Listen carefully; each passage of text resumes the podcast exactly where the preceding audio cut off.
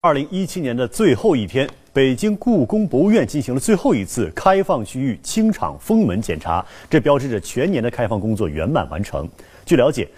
北京故宫博物院一共在二零一七年接待了游客将近一千六百七十万人次，再次刷新了北京故宫游客参观总量的历史新高。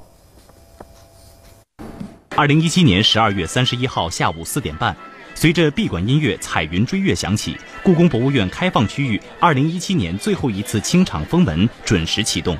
2017年最后一天，入院参观的游客陆续走出隆宗门、乾清门、神武门等大小宫门。随后，故宫700名工作人员分别在各个开放区域关门落锁。2017年，故宫的开放工作落下帷幕。这是故宫有史以来开放面积最大的一年。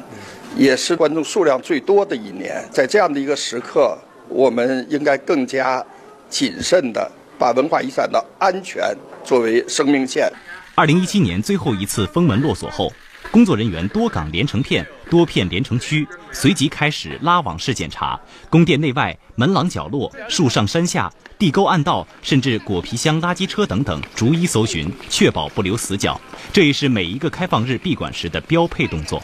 随着宫门关闭，最后一次清场封门检查完成。